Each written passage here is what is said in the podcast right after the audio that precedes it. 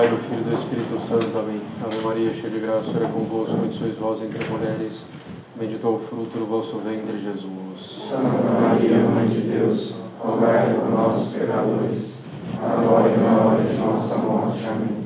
Em Jesus de Praga, Abençoai-nos, Nossa Senhora das Dores, rogai por nós, São José, rogai por nós. do Pai, do Filho e do Espírito Santo.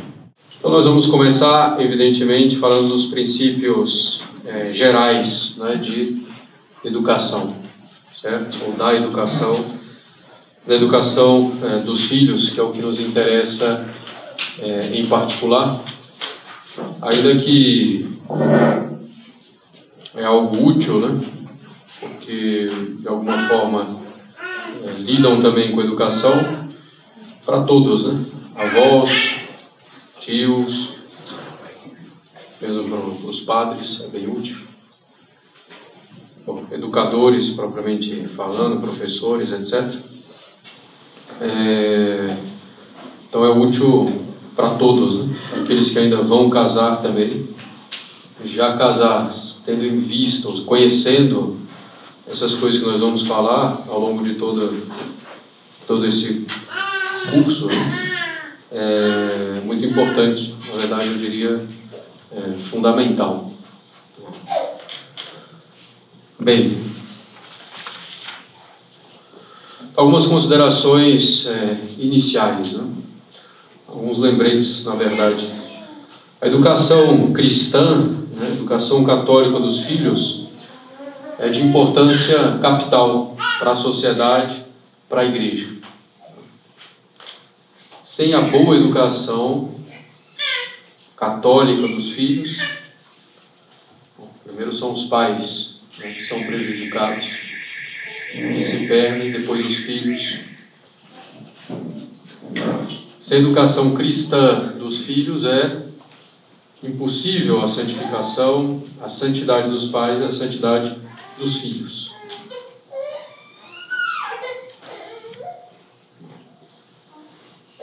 e o bem da sociedade civil e da igreja também, evidentemente, depende disso. Bom, se a educação cristã dos filhos, né, das crianças que nascem, que vêm ao mundo, a vinda ao mundo seria mais é, uma desgraça né, do que uma alegria, uma bênção de Deus sem educação cristã, a vinda ao mundo seria mais uma desgraça do que uma alegria, uma bênção de Deus. Conhecendo essa educação, o Senhor poderia dizer para nós, mais valeria não ter nascido, como disse para Jesus. Por isso que a igreja insiste bastante, consciente da gravíssima obrigação dos pais e da sua própria, então a igreja insiste na geração e devida educação dos filhos, né? fim primário do matrimônio, geração e consequente educação dos filhos. Então não basta evidentemente gerar, mas educar, educar cristamente, catolicamente. Quando a gente fala de educação, é isso principalmente que começou a ser feito pela geração, é preciso que seja levado à perfeição. E a perfeição do ser humano não é simplesmente a sua existência pela geração, mas a vida feliz, baseada no conhecimento da verdade, na prática do bem, é a vida segundo a reta razão, quer dizer, a vida virtuosa. Então não basta gerar os filhos, é preciso levá-los a uma vida feliz. E a vida feliz é uma vida virtuosa. Conhecimento da verdade, a prática do bem, a vida segundo a reta razão. E essa perfeição do ser humano se alcança com educação. Então é preciso fazer isso.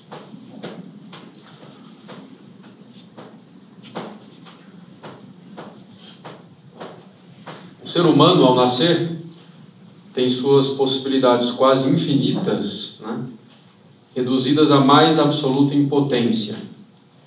Necessita de praticamente tudo para tudo. Não, não tem praticamente nenhuma autonomia. Né? O ser humano é um dos mais indefesos quando nasce. Significa que é o que mais precisa, justamente, é, ser conduzido né? Pelos pais. Então não consegue fazer nada sozinho, praticamente. Isso já diz também um pouco do que vai ser o grande esforço de educação. Né? É do nada a vida feliz. Então, praticamente sair do nada para ser uma pessoa formada, um católico formado, uma pessoa de caráter.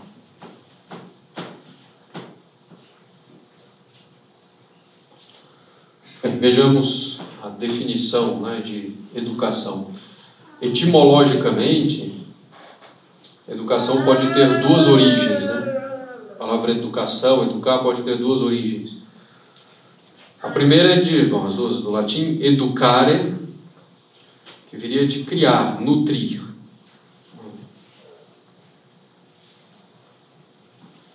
Proteger. E a segunda seria de edulcere, né, que é o mais provável, fazer sair, extrair, conduzir, dirigir. Então, a própria etimologia né, da palavra já nos dá uma boa ideia do que vai ser a educação. Conduzir a pessoa, mostrar o caminho, para que depois ela possa tomar as decisões e seguir o caminho por conta própria.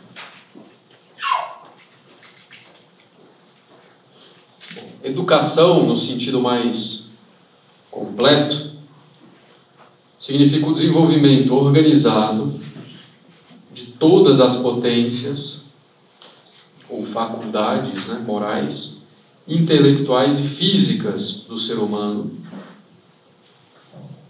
para que sejam utilizadas individualmente e socialmente, e dirigindo todas essas faculdades à união com o Criador. Vamos retomar um pouquinho essa definição.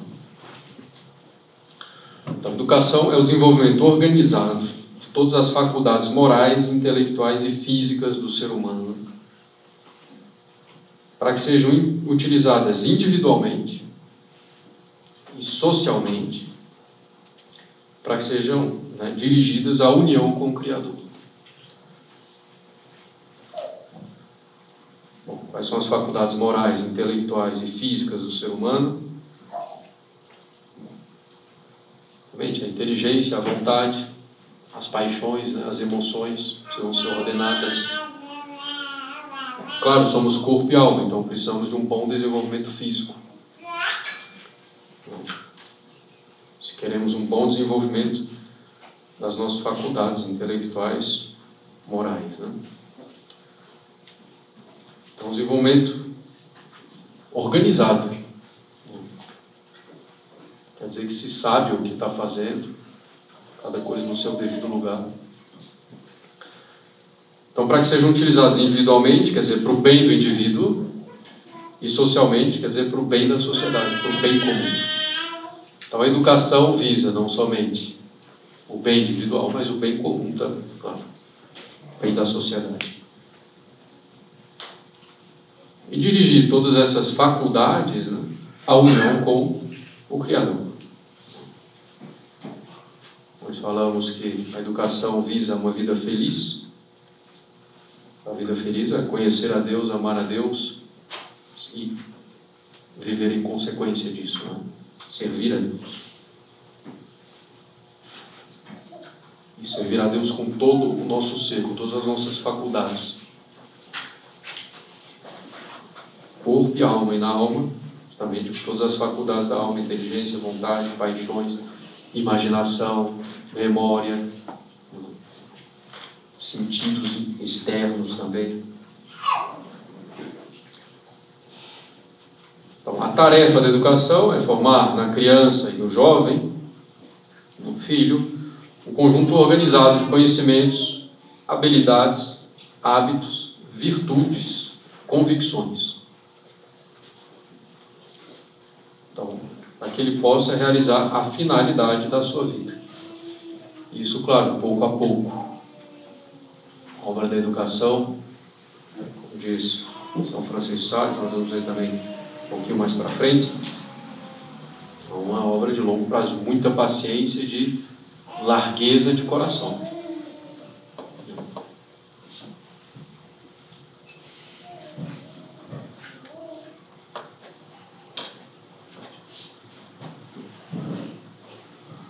Bom, em um sentido mais amplo, a educação engloba o conjunto de todas as influências que o indivíduo sofre no período de sua formação, dos mais variados tipos e origens. Tudo vai influenciar, né, no sentido mais amplo, na educação da pessoa, na formação dela, das suas faculdades. Em sentido mais estrito, a educação pertence à família, à igreja e ao Estado. Nós vamos ver a parte de cada um dentro disso, dentro da educação.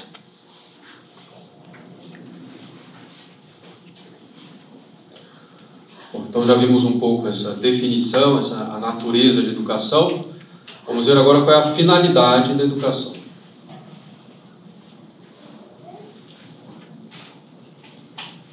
É importantíssimo saber a finalidade, porque se a gente não sabe a finalidade, a gente não sabe mais nada, né? Porque omne agens agit propter fine, né? Todo agente age em vista de um fim. Todo aquele que age, age em vista de um fim. Não quero fazer alguma coisa porque eu tenho um objetivo, tenho uma finalidade. Ninguém faz nada que não tenha um motivo. E a finalidade é a última coisa na ordem da execução, quer dizer, a última coisa que eu vou alcançar, a última coisa que eu vou fazer. Mas a finalidade é a primeira na ordem da intenção. Então, na minha inteligência, a primeira coisa é a finalidade. Eu quero isso, eu busco isso.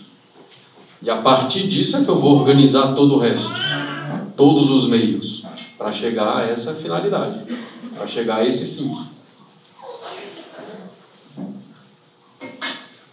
Então, a gente precisa saber qual é a finalidade da educação, qual é o fim da educação, qual é o objetivo da educação e ter isso muito claro. Porque a partir disso é que a gente vai dispor os meios, né? empregar os meios devidos para chegar à finalidade da educação. Bom, a finalidade última né, da educação é orientar o indivíduo de forma que ele possa alcançar seu fim último, Deus.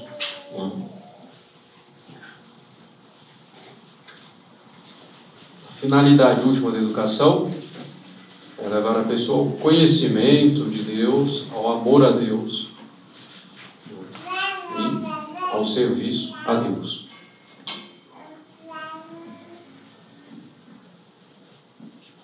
É então em torno disso que deve gerar toda a educação.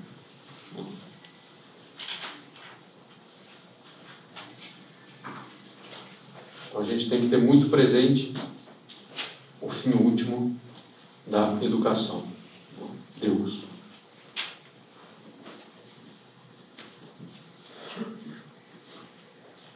O educando, né, aquele que é educado, deve conhecer tudo, né, pouco a pouco, que diz respeito a, a isso, né, essa finalidade. Saber que a sua finalidade é essa conhecer, amar e servir a Deus, alcançar a salvação, a vida eterna, a visão beatífica. O próprio educando precisa saber qual é a finalidade. Precisa saber para onde ele está sendo conduzido. Saber o que diz a revelação.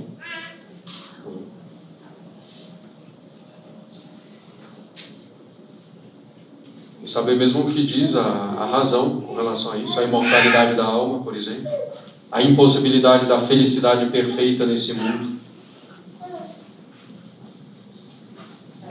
Então, os pais, especialmente, devem transmitir isso. E também a igreja. Mas a educação tem também seus fins secundários.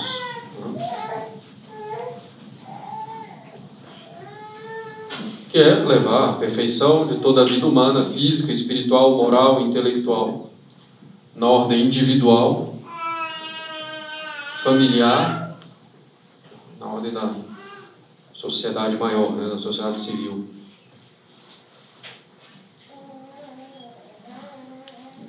Então, fins secundários da educação, formar pessoas inteligentes, né? espiritualmente vigorosas,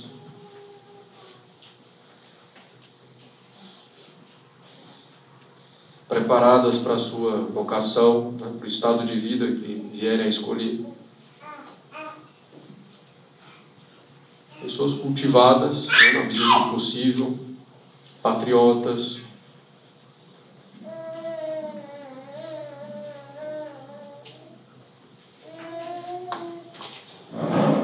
Então, a finalidade última, bom, conhecer, amar é, e servir a Deus. Né? E os fins secundários, esses que acabamos de mencionar. Tudo isso é necessário para boa educação, todos esses aspectos têm a sua relevância, embora alguns sejam mais relevantes, outros menos. Né? Em qualquer campo da educação, o educador, os pais em primeiro lugar, devem sempre agir em harmonia de acordo com a finalidade primária. Nunca se. Ou, primária ou última, né? A mesma coisa. Nunca se pode ir contra a finalidade última. Se na educação se esquece ou se vai, se vai contra a finalidade última, nós não teremos educação. Não há educação se não se busca a finalidade última, Deus.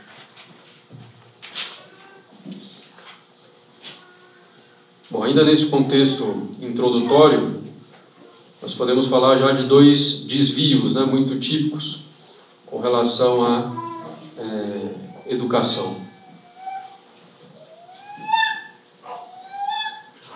Primeiro, um poder paterno absoluto, né, que é um erro.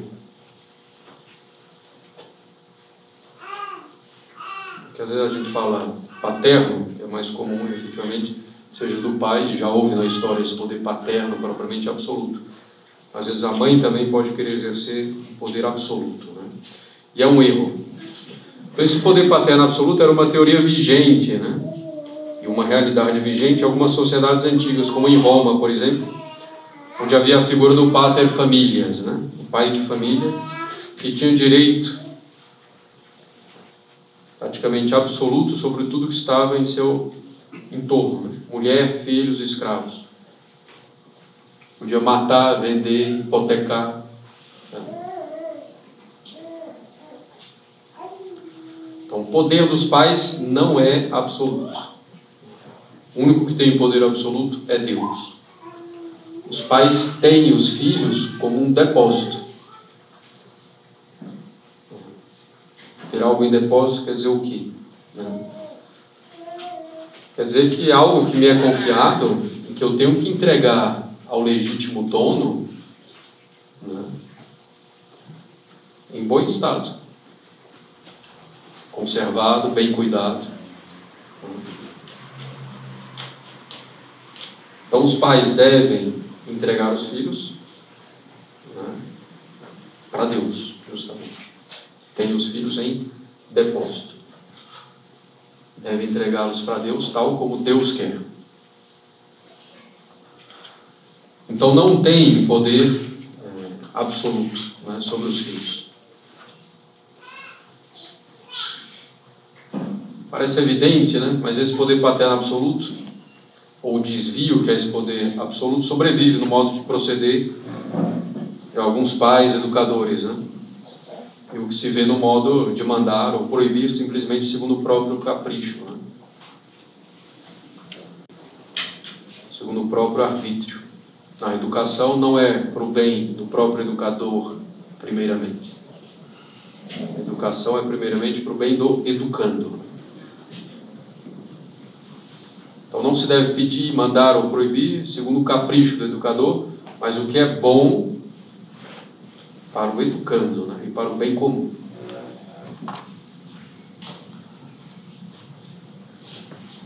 Essa né, noção de um poder absoluto pode se manifestar também é, numa falta de boa liberdade também para os filhos. Né? A educação, nós vamos repetir várias vezes, é ser uma educação para uma boa liberdade. Porque é para isso que se educa, né? para que a pessoa possa exercer bem a sua liberdade. Então, exercer é, para o bem, justamente, né? para dirigir-se a Deus. Então, às vezes, os pais muito preocupados, né? vão cercando os filhos em tudo, sufocando praticamente, não vão dar liberdade, né? então não dão liberdade na medida que os filhos vão amadurecendo. E isso evita, inclusive, que eles amadureçam devidamente. Então, preciso ir dando uma boa liberdade na medida em que a pessoa, a criança, depois o jovem, né, já foi formado e já tem força para lidar com determinadas situações.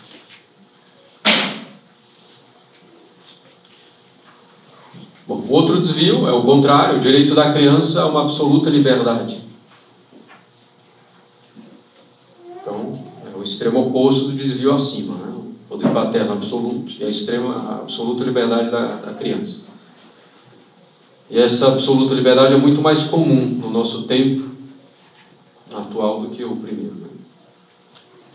Esse erro da liberdade absoluta, né? do educando que vem do liberalismo, cujas raízes são a reforma protestante, a revolução francesa. Então, postula uma liberdade absoluta para o homem, para a criança, como direito fundamental da pessoa humana. Exige, então, neutralidade na educação. Na prática é impossível. É possível ver uma consequência clara disso quando se ouve um pai, né, uma mãe dizendo que não vão ensinar a religião para o filho, nem vão batizar o filho.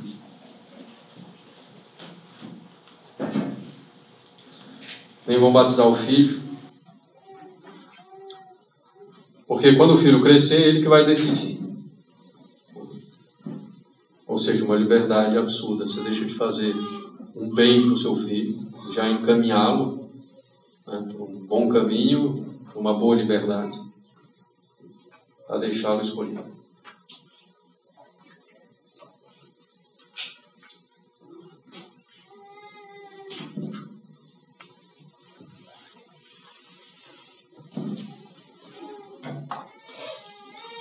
E depois, bom, nessa liberdade absoluta, a pessoa vai decidir com base em quê? Vai decidir com base naquilo que ela foi instruída, no que outras pessoas dizem. Então é evidente que os pais não devem assim proceder, mas instruir os filhos e batizá-los. Batizá-los logo. E depois instruí-los devidamente. Uma coisa mais simples, mas que demonstra o mesmo espírito. Os pais, diante da criancinha, um ano, dois anos, sei lá, três, quatro. Pedem que ela entregue algo.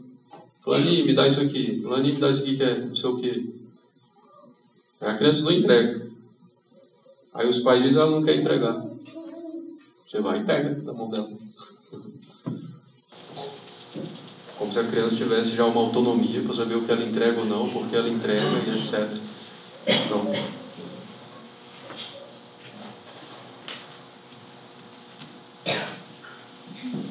Então é preciso conduzir a pessoa a um fim nobre e elevado. O objetivo da educação é conduzir a pessoa à felicidade possível aqui na Terra, que é a vida virtuosa, mas, sobretudo, conduzi-la à felicidade eterna. E as duas coisas estão ligadas, evidentemente. Vai alcançar a vida eterna quem é virtuoso aqui. Então, o educador né, pode e deve inculcar nos educandos, nas crianças e jovens, os princípios que conduzem a esse fim, que conduzem à felicidade.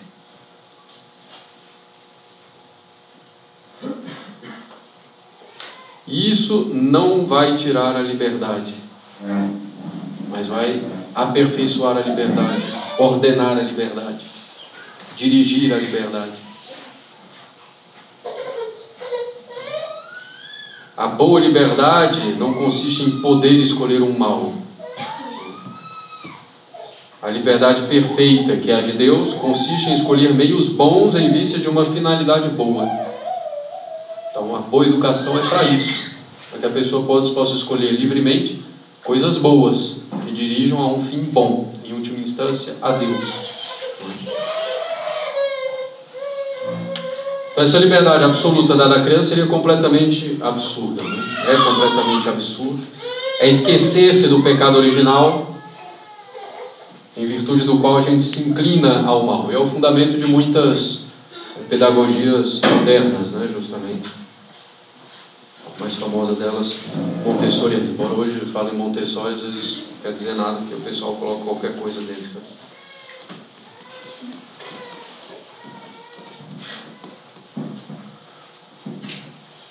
Então, há uma ferida em nossa alma. Né? Nossa inteligência se inclina para o erro, nossa vontade se inclina né, para um bem aparente, quer dizer, para o mal. As paixões se inclinam para o bem sensível desordenado. Então, se se dá essa liberdade absoluta ao educando, o fim será catastrófico. Como nós vemos justamente na nossa sociedade. Se alguém tem alguma dúvida né, quanto à existência do pecado original, basta observar uma criança, como ela age. E dá para ver consideravelmente essas feridas. Né?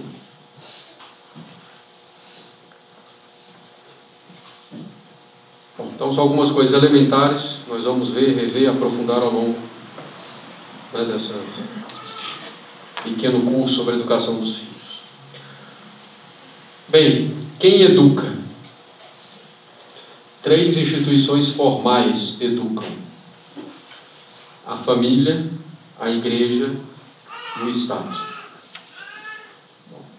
a escola que está dentro disso daqui. Que é, tem uma certa interseção entre, entre essas três coisas. Então, a família, a igreja e o Estado. São as três instituições formais que educam. Em primeiro lugar, a família. O fim próprio né, dos cônjuges, do marido e da esposa, constituíram uma família é a procriação e consequente educação dos filhos. Né? Nós nunca vamos repetir suficientemente isso no momento presente. Né? Que a inversão da finalidade, das finalidades do matrimônio é algo dominante. Né? Se o matrimônio fosse primeiro para o amor mútuo dos cônjuges, para ajuda mútua e não para geração e educação dos filhos. Não fim primário do matrimônio é a geração e educação dos filhos. Quem casa quer casa? Não, quem casa quer filhos. Isso tem que ter em mente.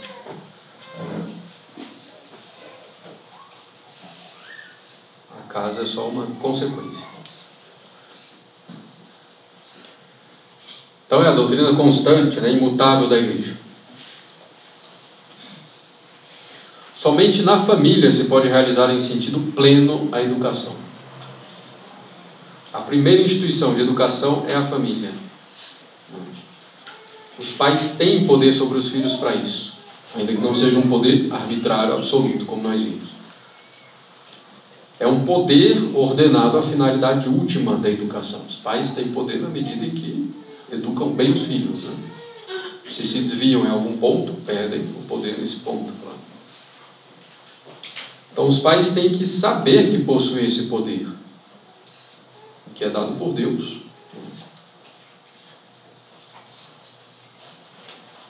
Devem exercê-lo bem, claro. O direito de educação da família é inviolável. A não ser que a educação dada em determinada família tenha consequências graves, né? para o indivíduo, para o bem comum. Por exemplo, uma família muçulmana ensinar seu filho a ser terrorista. Então, evidentemente, poderia haver aí uma intervenção. Né? Mas, tirando esses casos né, claros, o direito da família de educar é inviolável. Antes de haver o Estado, antes mesmo de haver a igreja, havia a família. Então, por direito natural, a educação cabe à família. É um direito e um dever.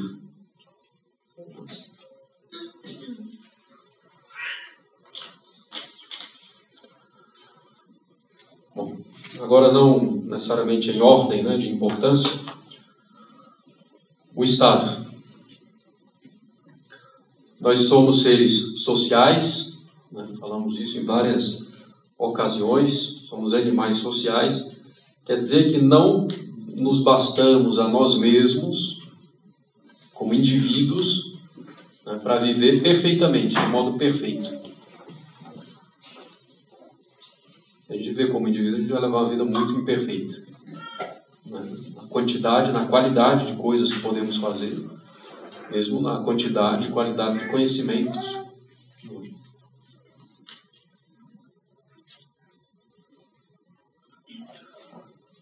Então nós somos criados por Deus como animais sociais. Precisamos da sociedade para viver de modo perfeito, de modo mais adequado.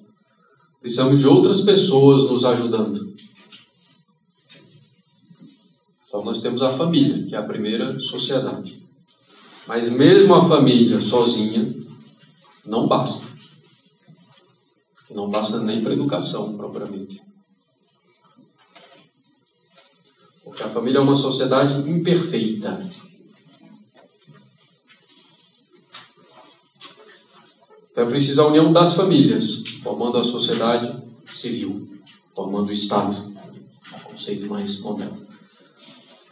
Então a pessoa, criança, jovem, educando, também está né, sob é, direitos do Estado, sob um certo poder do Estado. Isso é normal. O Estado tem direito a certa supervisão da educação das crianças. Vamos falar em que grau, né, em que sentido o Estado tem esse direito. Por ser uma sociedade perfeita, vou explicar em seguida o que é uma sociedade perfeita, o Estado está obrigado a compensar as deficiências dos pais e proporcionar os meios adequados na educação das crianças e dos jovens. Bom, uma sociedade perfeita é aquela que dispõe de todos os meios para alcançar a finalidade suprema na sua ordem.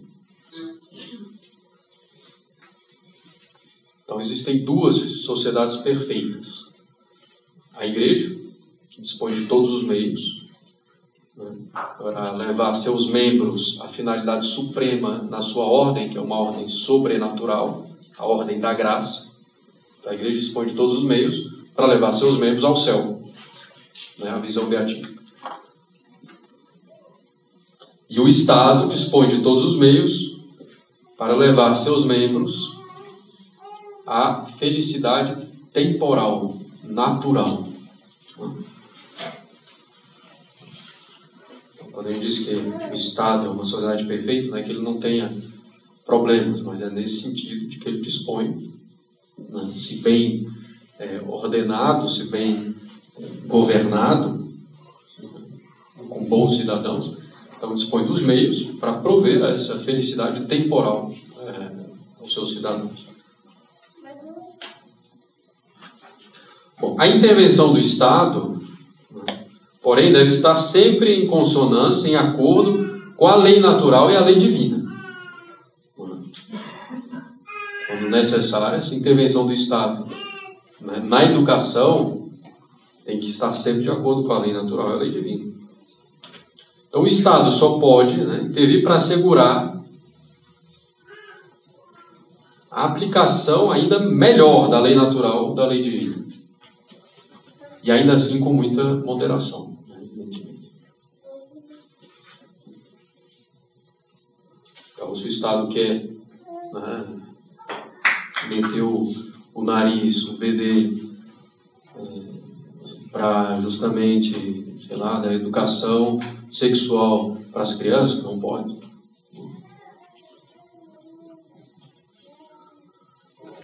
Finalmente a igreja, que é a outra instituição formal na, na obra da educação.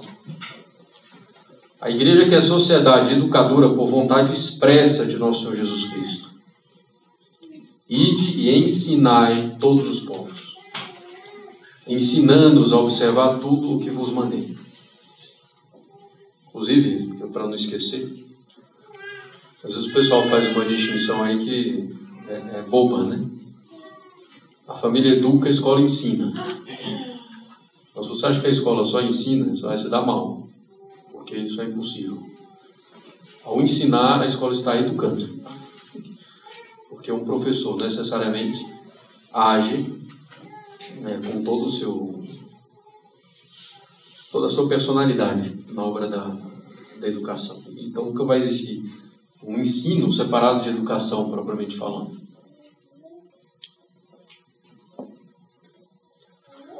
Bom, a propósito também né, da obra de educação da igreja, da concepção né, de educação que a igreja tem, de modo conciso, recomendo muito que leiam a encíclica do Papa Pio XI, Divini Ilius Magistri.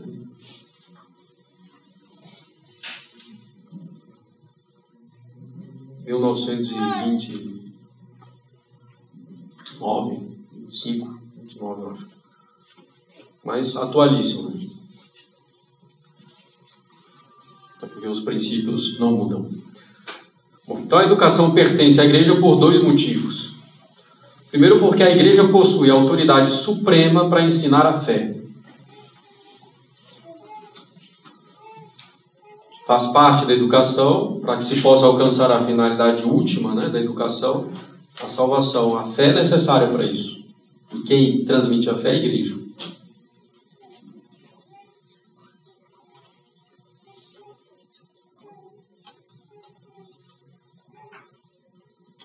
Também por ser depositária da revelação divina e guardiã da lei natural. A partir disso também, a igreja pode eventualmente julgar também das outras ciências, inclusive, né? se essas contradizem a fé ou a moral. Então, a educação pertence à igreja, porque a igreja possui a autoridade suprema para ensinar a fé, e segundo, porque ela é mãe espiritual. Ela gera, nutre e educa as almas na vida sobrenatural. Portanto, é um direito e uma obrigação da igreja preocupar-se com a educação de seus filhos em todas as instituições, tanto públicas como privadas. Não só com ensinamento puramente religioso, mas em qualquer ramo do saber, está de acordo com a lei natural, com a verdade revelada.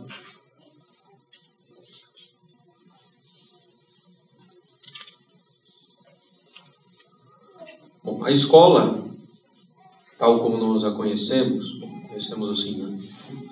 a estrutura geral, não o conteúdo que é dado atualmente nas escolas. Em grande parte, fruto é, da igreja. Claro, na antiguidade havia escolas, né? mas a igreja, com a igreja na Idade Média, as escolas se multiplicaram, se popularizaram é, muitíssimo. Né? A escola, justamente porque, em geral, a família é insuficiente né, para prover educação é, formal é, dos filhos. Hoje se fala muito é, em homeschooling, e de fato é uma, é uma possibilidade, né? também não é uma coisa contrária à lei natural, nem nada disso. Se fala muito, sobretudo, por causa dos problemas da escola moderna, né? sobretudo conteúdo. Precisa ter um pouco de cuidado né, com isso em particular, porque não é porque quem propõe o homeschooling vai apresentando material, não tenha nenhuma ideologia. Né? Tem uma ideologia, às vezes do outro lado. Tem que ficar bem atento é, a isso também, né? purificando todas essas é, questões, né? A questão de formação do imaginário, que está bem é, na moda, né? Quem vai um pouco mais profundo consegue perceber o objetivo não é formar uma imaginação, etc., dar alguns elementos de literatura. A perspectiva é completamente é, outra, né? E partindo de princípios filosóficos é, errôneos, né? Que a gente não pode compreender o mundo tal como ele se apresenta, somente, somente por meio é, de símbolos e da importância da literatura, etc.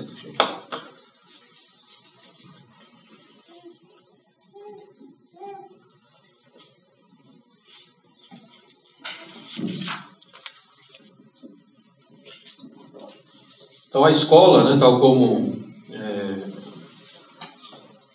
nós a conhecemos, né, a sua estrutura, começa com um ensino em torno de uma paróquia, de um mosteiro, de uma catedral, de uma capela. E na Idade Média já o número de escolas era impressionante.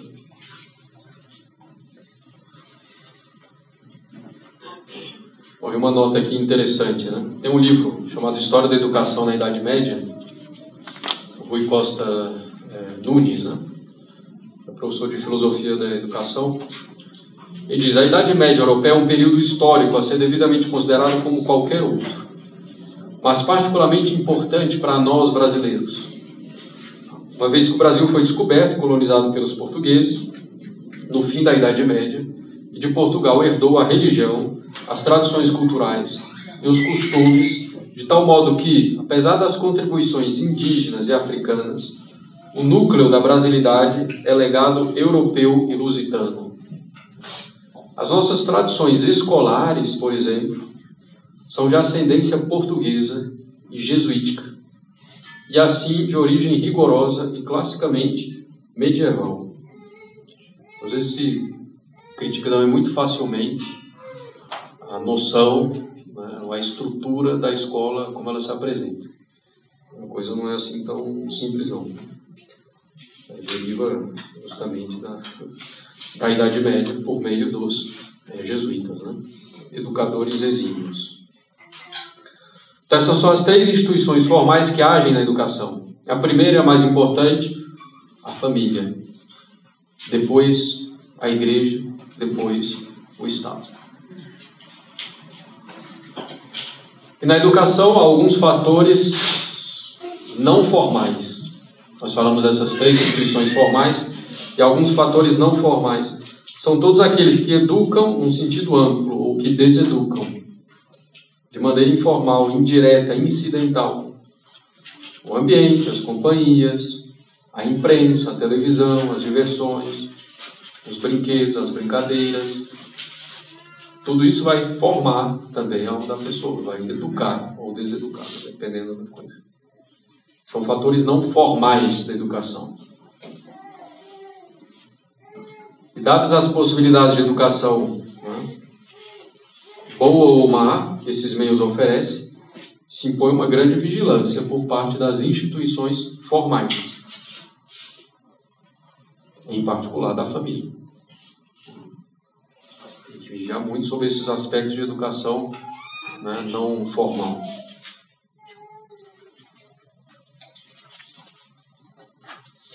Bem, um parênteses. É preciso ter muita consciência né, na obra da educação. Nenhuma criança é tão boa que não corra o perigo de degenerar. E nenhuma criança é tão má não possa ser corrigida, emendada, melhorada. Muitas vezes se ouve, fulano é impossível, ninguém pode correr, ele não tem jeito. Ainda mais se isso é dito na frente da criança, é muito ruim. E a criança vai achar que não tem jeito mesmo. Então não vai fazer esforço nenhum para melhorar, inclusive. Então todo mundo tem jeito, né? Inclusive nós.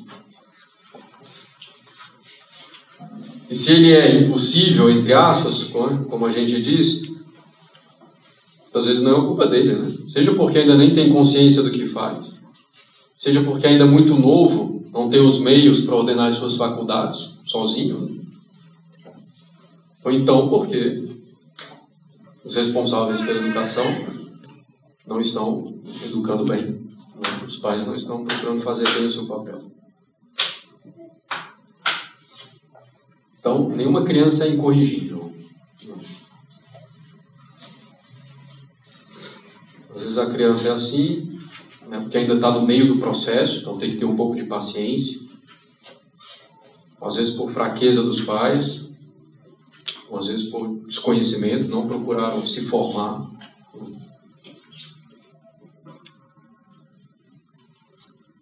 E mesmo preciso evitar julgar muito rapidamente os pais diante da atitude de alguma criança. Às vezes os pais nem se esforçam e a criança naturalmente é mais tranquila. Em dado período, em dado momento. Tem outros que os pais se esforçam, supondo que se esforçam, se esforcem bem, né?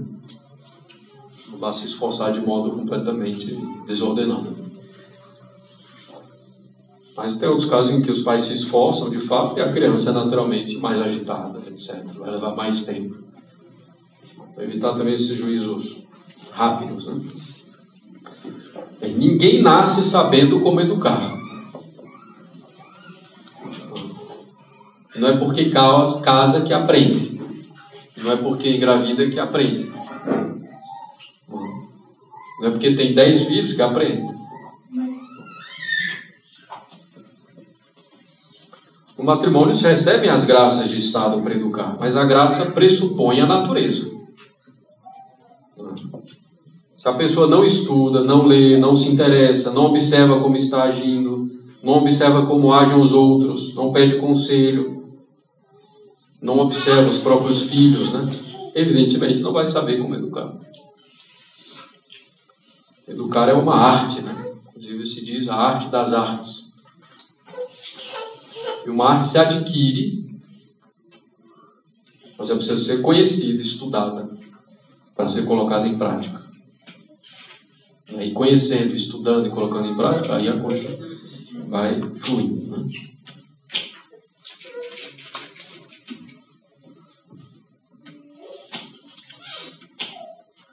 Os inimigos da igreja, muitas vezes, para tirar a responsabilidade da educação da igreja e da família e colocar no Estado, né? usam como justificativa que os pais não sabem educar, que não têm capacidade de educar convenientemente os filhos. Infelizmente, muitas vezes é bem verdade. Não quer dizer que o Estado vai fazer uma boa obra, né? sobretudo atualmente, mas às vezes é bem verdade. Os pais não sabem educar. Então é preciso que os pais, que os educadores, os pais em particular, comecem a trabalhar nesse sentido. Que se formem verdadeiramente para isso. E esse aqui é um pouco do nosso propósito. Essas pequenas conferências aqui. Que não impede que corram atrás de outros meios em complemento. Então, o bom educador, ao usar os bons princípios, os bons métodos, aplicando-os àquela criança específica, conhecendo a criança especificamente, fará com o tempo naquela pequena criança um homem, né, uma pessoa de caráter, de virtude, um filho de Deus. Coerente. Bem,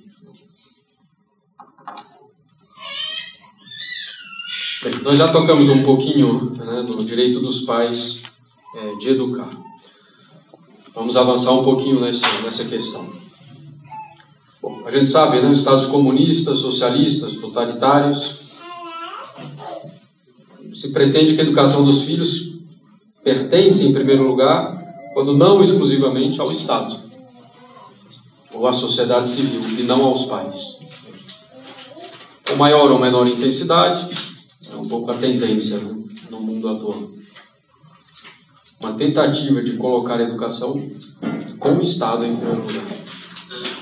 Isso é evidentemente contra o direito natural dos pais. Né? E quando a gente fala isso, né, a gente não está justamente falando contra a escola por si só. Porque a escola também nasce justamente das famílias, né, dos pais e do anseio deles. A escola não é uma contraposição à família. É, é um complemento, né? Em um trabalho mútuo.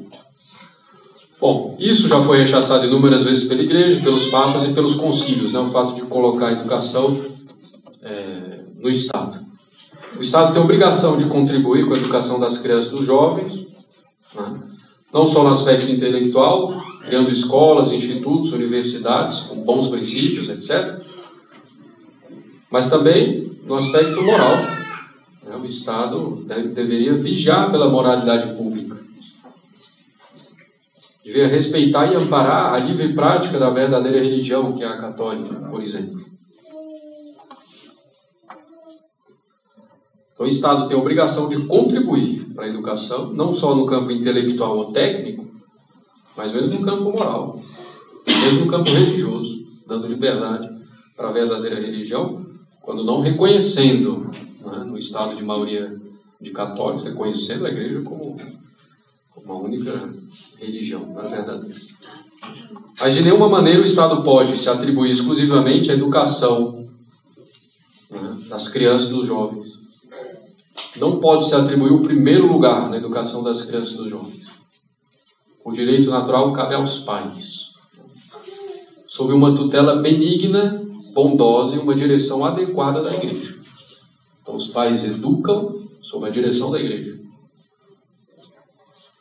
Bom.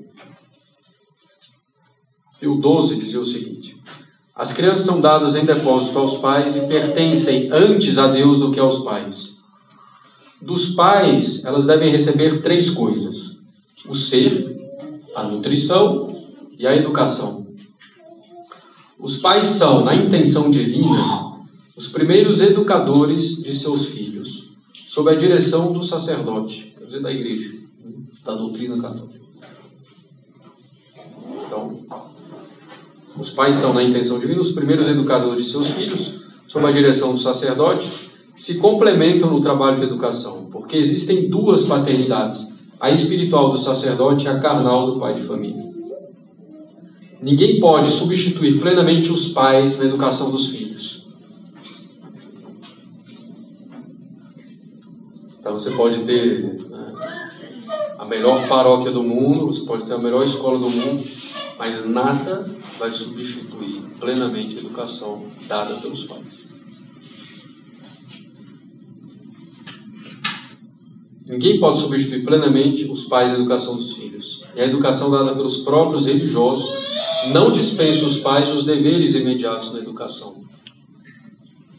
Eles são responsáveis diante de Deus. Tudo isso o Papa, né? A má educação dada no lar não é totalmente corrigida em nenhum outro ambiente. Ah, padre, dá um jeito aí, porque estou conseguindo. Ele vai ajudar, cooperar, dependendo bastante, mas né, se no lar é recebida uma má educação, não vai ter jeito de corrigir totalmente. Se há um direito dos pais, é também um dever. Né? Então, continua Pio 12. Os pais, no lugar de dissipar o tempo com distrações perigosas ou inúteis, devem empregar seu tempo com os filhos. Os esposos devem viver para o bem de seus filhos. O seu próprio bem-estar depende do bem-estar dos filhos. E a felicidade dos filhos depende, em grande parte, da educação que receberam dos pais. É preciso começar essa educação desde a mais tenra idade, evidentemente. Os pais devem ter muita consciência dessa dignidade excelente que é educar os filhos.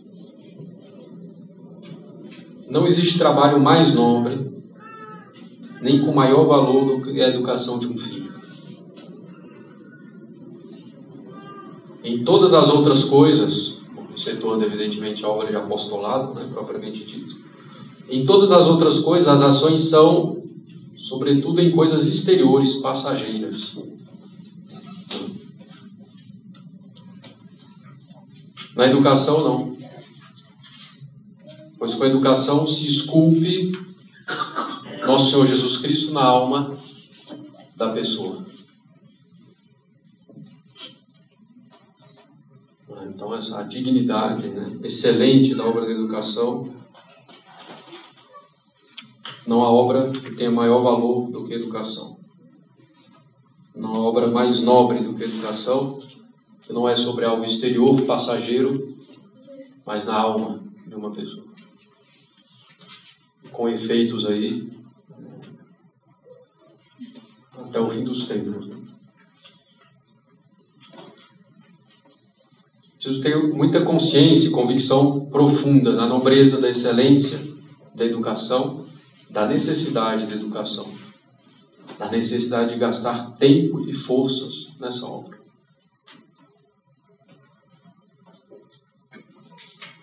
Ainda que a tarefa de educar seja dificílima, né? Tem muita certos casos, é necessário prevenir-se contra todo desânimo, contra todo pessimismo. Não existem soluções prontas instantâneas né, e universais. Existem princípios gerais, nós vamos ver, e a aplicação desses princípios no caso concreto, que exige prudência, né, sabedoria, conhecimento de quem é o filho. E os princípios gerais bem aplicados no caso concreto vão dar frutos, evidentemente. Então é preciso conhecer esses princípios, é isso que nós vamos fazer.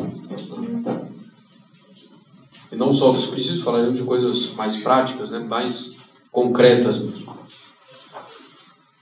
Bom, no momento da dificuldade, em que o esforço parece não estar dando fruto, meu filho já está com dois anos e ainda não está fazendo meditação. Né? No momento de dificuldade, em que o esforço parece não estar dando fruto, é preciso ter paciência. Como diz a Sagrada Escritura, Deus dá o fruto no tempo oportuno. A nós cabe fazer a nossa parte. É isso que Deus nos pede. Momento de dificuldade, de desalento, é preciso perseverar, recorrer a Deus, confiar em Deus. Ele é o Senhor Supremo daquela alma, daquela pessoa. Ele vai ajudando. A educação é uma obra de longo prazo, uma que passa rápido.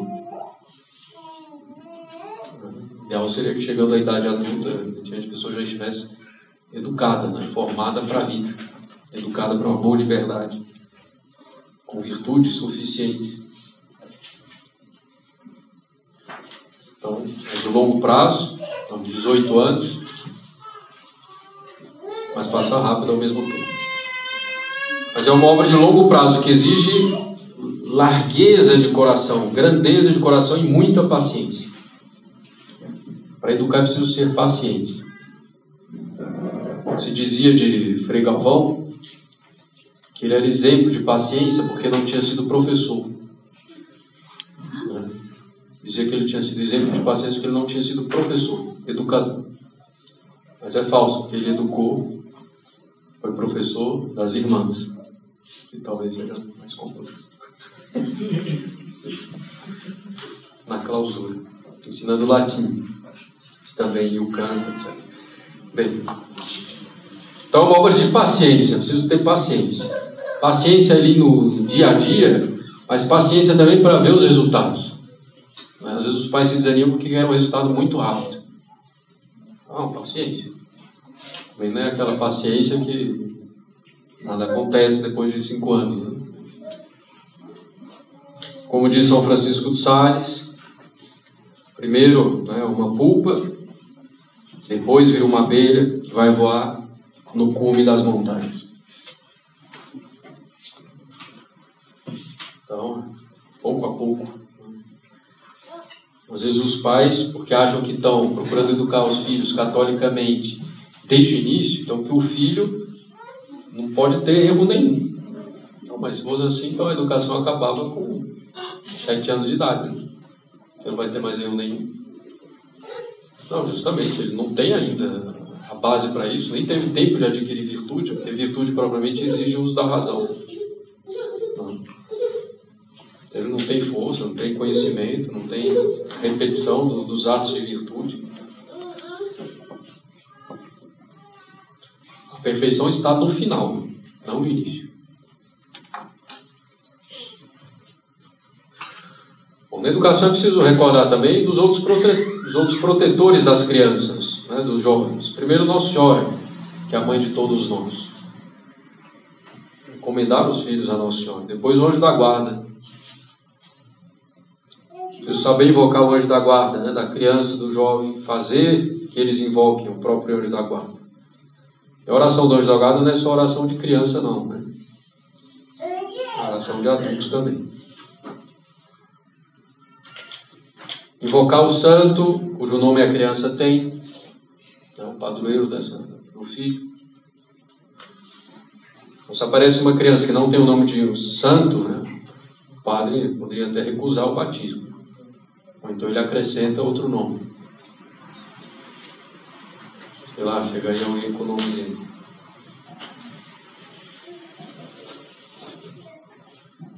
Kevin, né? Não sei se tem um santo nome Kevin, talvez. Quer dizer, também tem muito santo aí.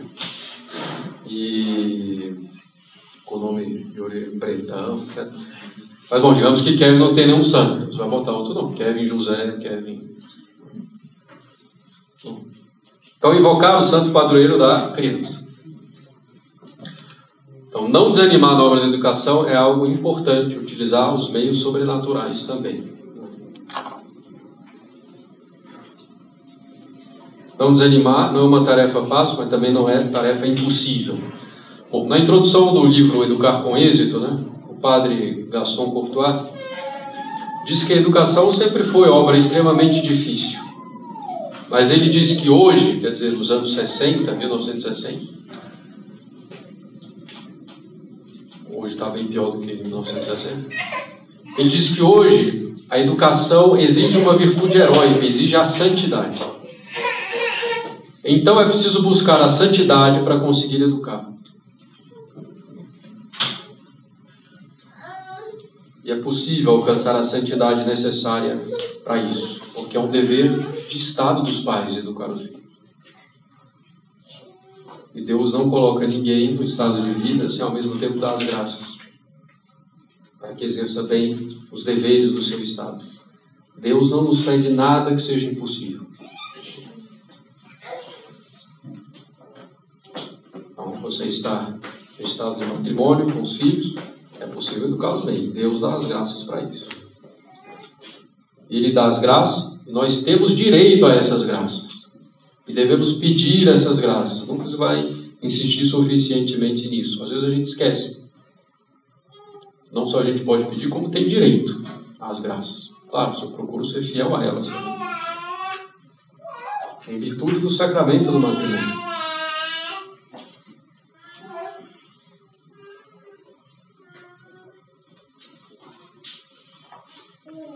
Mais uma vez, não desanimando.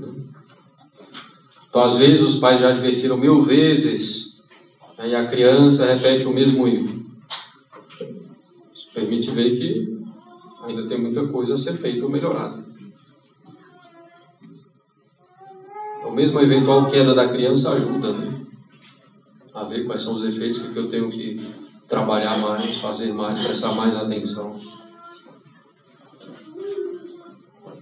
Às vezes a queda é mais culpa dos pais do que da criança, no sentido de que a criança não compreendeu o que era preciso fazer, ou porque ela já se esqueceu uma regra que foi dada há muito tempo. E os pais não repetiram, não insistiram naquela regra, naquela verdade. A criança não tem capacidade para guardar muita coisa, ainda está em formação. Pois ter consciência de que formar as virtudes é algo que leva tempo por definição. A virtude exige a repetição de atos de virtude. Para ser temperante, tem que fazer atos de temperança. Isso vai levar tempo. Até criar uma inclinação na alma para isso. Para ser paciente, né? para ser é, casto, para ser etc. Então, leva tempo. A virtude precisa de tempo para ser formada numa alma. Então é normal, é preciso um esforço considerável. Na geração dos filhos, os cônjuges participam, em certo sentido, da obra da criação. E pela educação, eles se associam à obra redentora, à obra da redenção. A redenção se faz com sofrimento, com penas, com dores. A educação será repleta disso, também de grandes alegrias, evidentemente. Vendo os progressos, Bom, ter em mente, né, na obra da educação, que a pessoa guarda o livre arbítrio. Claro, se a educação é bem feita, há uma grande chance dela escolher bem. Mas o livre arbítrio sempre permanece. Às vezes se educa muito bem, mas ainda assim há problemas. Santa Mônica e Santo Agostinho, por exemplo. Bom, mas depois deu frutos. O tempo oportuno. Às vezes se educa muito bem, mas deixa passar algumas coisas. Não se dá tanta importância, talvez, aqueles fatores informais que a gente falou, citamos anteriormente. E aí tem uma razão para a educação não estar dando certo. Está fazendo esforço, esforço, mas não dá muita importância, talvez, uma coisinha ali, que afeta muito a vida. Bom, e a educação é uma obra comum dos pais, quer dizer, do pai e da mãe. Isso é importantíssimo. Uma das grandes dificuldades da educação é porque não há acordo entre o pai e a mãe sobre como educar o filho. Então, o filho não será educado, os pais vão brigar e vai piorar ainda mais a situação. Se não há certa uniformidade entre pai e mãe que permita ter uma educação, é uma formação una da criança, vai ser uma catástrofe. A um fala uma coisa, outro fala outra, a criança vai escolhendo o que é mais favorável com um com o outro, vai colocando um contra o outro. Não existe melhor psicólogo do que criança.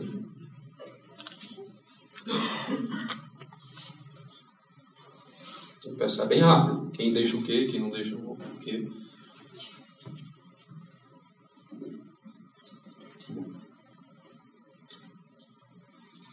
Então, a educação é a ação de elevar é levar a geração à perfeição. A procriação e a educação são uma mesma e única obra.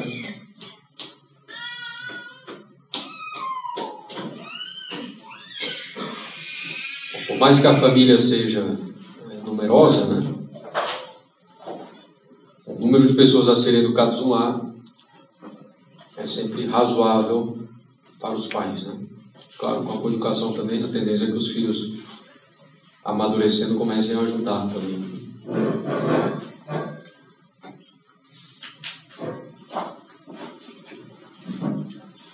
Bom, as peculiaridades né, do homem de um lado e da mulher do outro se complementam e compensam mutuamente no pai e na mãe, de forma a poder educar bem os filhos. Né? Então, a obra da educação é uma obra comum dos pais nessa complementariedade também a vida na sociedade familiar, sobretudo quando Deus permite uma família numerosa, se a família procura viver de modo virtuoso, né? então a vida na sociedade familiar é a primeira escola de religião, de virtudes sociais, etc.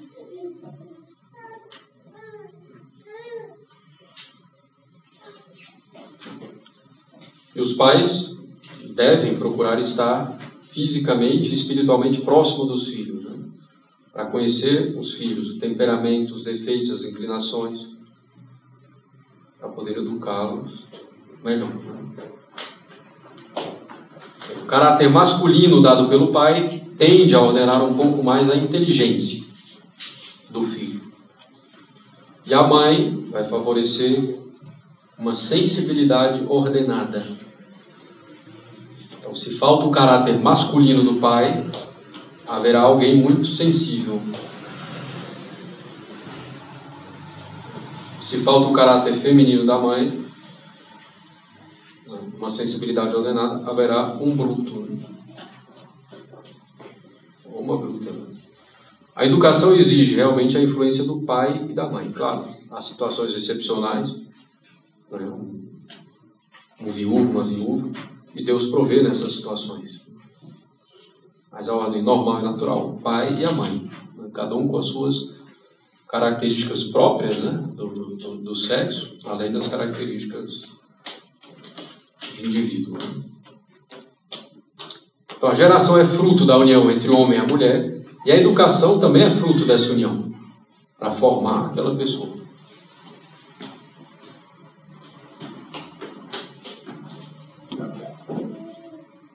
E essa obra de educação dos pais começa quando? Quando casam? Não. Quando nasce o filho? Não. Quando a esposa ficou grávida? Não. Quando atinge a idade da razão? Ainda menos. Quando começa a educação dos filhos? 20 anos antes do casamento, com a educação dos pais, com a preparação remota dos pais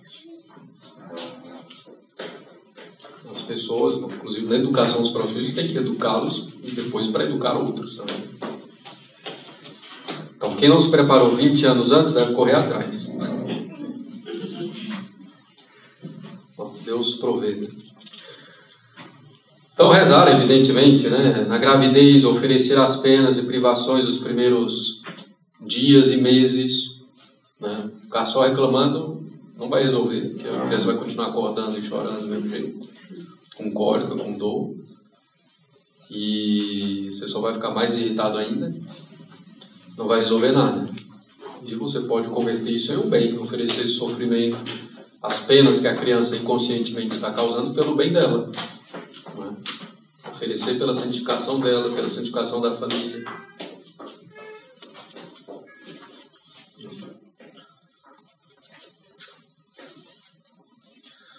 Depois do nascimento, né, como ocorrerá essa obra comum do pai e da mãe?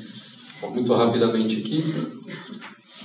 Na idade ainda mais tenra, a educação depende principalmente da mãe. Né? É a mãe o livro onde a criança aprende a discernir o bem e o mal, é o rosto da mãe, suas expressões de aprovação e desaprovação que a criança vê sobretudo. O papel do pai, né, nesses primeiros momentos aí, primeiros anos mesmo, é menos destacado, mas não é ausência. Né? O pai nunca deve ser ausente. O pai não deve dominar nesse período prematuramente sobre o papel da mãe, né? às vezes criando uma falsa popularidade. Isso acontece. Em geral, as mães ficam mais com os filhos. Então, dá ordem, corrige mais. Né? Com o tempo, as crianças vão criando certa resistência com relação à mãe, às vezes até querendo respeitar. E às vezes o pai é só bondade, é só brincadeira, é só não sei o quê. Criando uma falsa, fácil e falsa popularidade.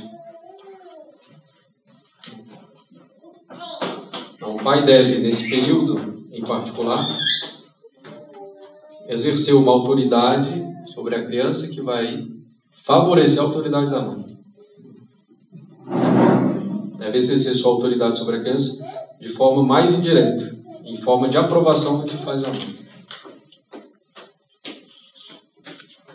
Evidentemente, né? é conveniente e necessário que tome conta das crianças, que se ocupe com elas. É isso.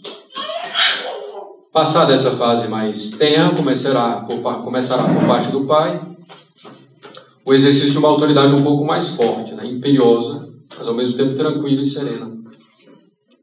Com a firmeza que for necessária, eventualmente, mas sempre ordenado, movido pela caridade e pela bondade. É uma firmeza calma.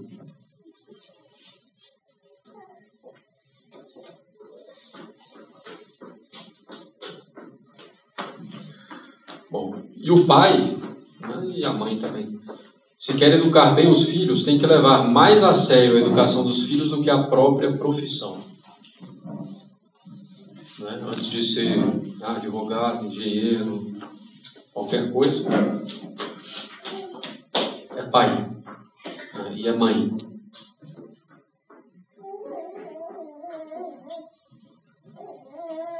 É preciso né, que que seja educador pelas suas próprias virtudes, em primeiro lugar, senão não adianta nada.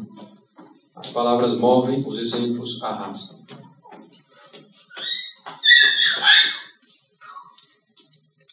Bom, vai caber ao pai abordar os temas delicados, né, na medida em que forem surgindo conforme a idade, com os filhos homens, né? e a mãe com as filhas. E a família como o corpo místico do pai, como a igreja é o corpo místico de Cristo. Analogia. O pai é a cabeça. Então, os membros da família vão receber a influência do pai, da cabeça, como chefe de família.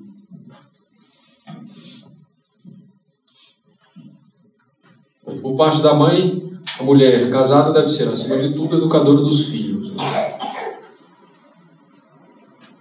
A mãe deve oferecer a suavidade aos filhos, o que não impede a correção, evidentemente. Deve evitar certa tirania sobre as crianças, mas também a idolatria. Né? Não idolatrar os filhos. Em geral, é a mãe que inicia os filhos na oração, desde a mais tenra idade. Depois o pai, evidentemente, participa também, mesmo desde o princípio. Muito importante que os filhos vejam o pai rezando. Porque, justamente, às vezes, como falei, as crianças são espertas. A mãe está rezando porque é mais sentimental, é mais frágil, etc. É verdade, né? Necessariamente. Mas quando vê um pai, então, o pai que já é a figura de fortaleza, então meu pai está se dirigindo a alguém maior do que ele, isso ajuda bastante. Bom, é a mãe que vai formar a consciência dos filhos, em primeiro lugar, e as virtudes. Né? As mães devem fazer que os pais se interessem pela vida do filho, às vezes os homens não se interessam tanto. A mãe tem que ficar atenta com relação a isso. Dizer o que está acontecendo, o que foi feito, o que ele fez, como tem se comportado. Se o pai, de sua própria iniciativa, não procura saber isso como deveria. Muita negação de si mesmo, né? Na relação com os filhos, a mulher deve ter, a mãe, realmente procurando bem deles. Então, hoje ficamos por aqui, nessa introdução um pouco geral. Então, nós vamos ver né, nas próximas aulas o que se deve evitar nessa obra comum, os desacordos, quais são os mais graves acordos entre o pai e a mãe na educação dos filhos. Depois vamos ver um programa de educação dos filhos, como formar a inteligência, como formar a vontade, como formar as paixões, como mandar, como se fazer obedecer, como castigar. Então temos muito caminho aí é, pela frente. Né? Do Pai, do Filho e do Espírito Santo. Ave Maria, cheia de graça, o Senhor é convosco, bendita sois vós entre as mulheres, bendito é o fruto do vosso ventre, Jesus. Santa Maria, Mãe de Deus, rogai por nós, pecadores, agora e na hora de nossa morte. Amém. Jesus de Praga, abençoai-nos, São as dores, rogai por nós. São José, rogai por nós. Pai, Filho e Espírito Santo.